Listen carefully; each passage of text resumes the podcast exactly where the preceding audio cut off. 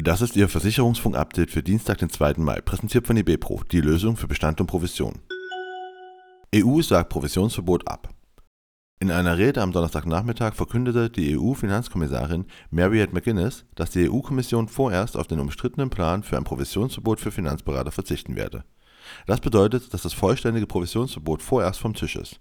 McGuinness begründet diese Entscheidung damit, dass die Auswirkungen auf den Markt und die Verbraucher sorgfältig abgewogen werden müssten, bevor eine endgültige Entscheidung getroffen werden könne. Man würde nun andere Maßnahmen wie mehr Transparenzpflicht erwägen. VFox braucht Kredit. Das Insurtech VFox steht kurz vor einer Vereinbarung mit der Investmentbank JP Morgan. Dabei geht es um einen Kredit in Höhe von rund 50 Millionen Dollar. Überdies soll das Berliner Unternehmen noch in diesem Jahr profitabel werden. Das berichtet das Online-Portal Finance Forward, das sich auf Aussagen von Insidern beruft. Nürnberger mit neuem Vorstandschef. Die Nürnberger hat einen neuen Vorstandsvorsitzenden.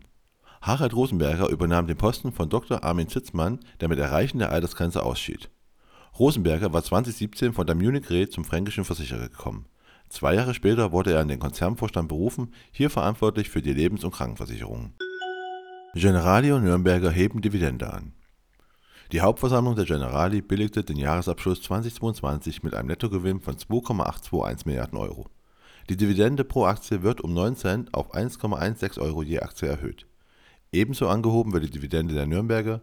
Hier hat die Hauptversammlung den höheren Wert von 3,3 auf 3,5 Euro je Stück Aktie beschlossen. Ergo-Vorstand wird DAV-Chef. Die Mitgliederversammlung der Deutschen Aktuarvereinigung e.V. hat vergangenen Donnerstag in Dresden mit großer Mehrheit Dr. Max Happacher für die kommenden zwei Jahre an die Spitze der Vereinigung gewählt. Der Diplom-Wirtschaftsmathematiker ist aktuell Mitglied des Vorstands der Ergo International AG und folgt in der Position auf Dr. Herbert Schneidemann, der dem Vorstand als Past President weiterhin angehören wird. Die Stellvertretung übernimmt künftig Susanna Adelhardt.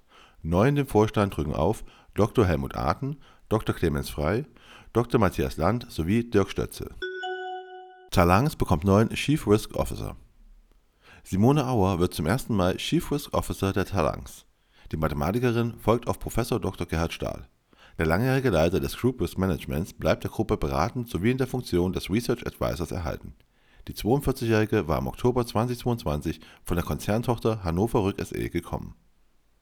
Und das war Ihr Versicherungsfunk-Update für Dienstag, den 2. Mai, präsentiert von eBepro, die Lösung für Bestand und Provision.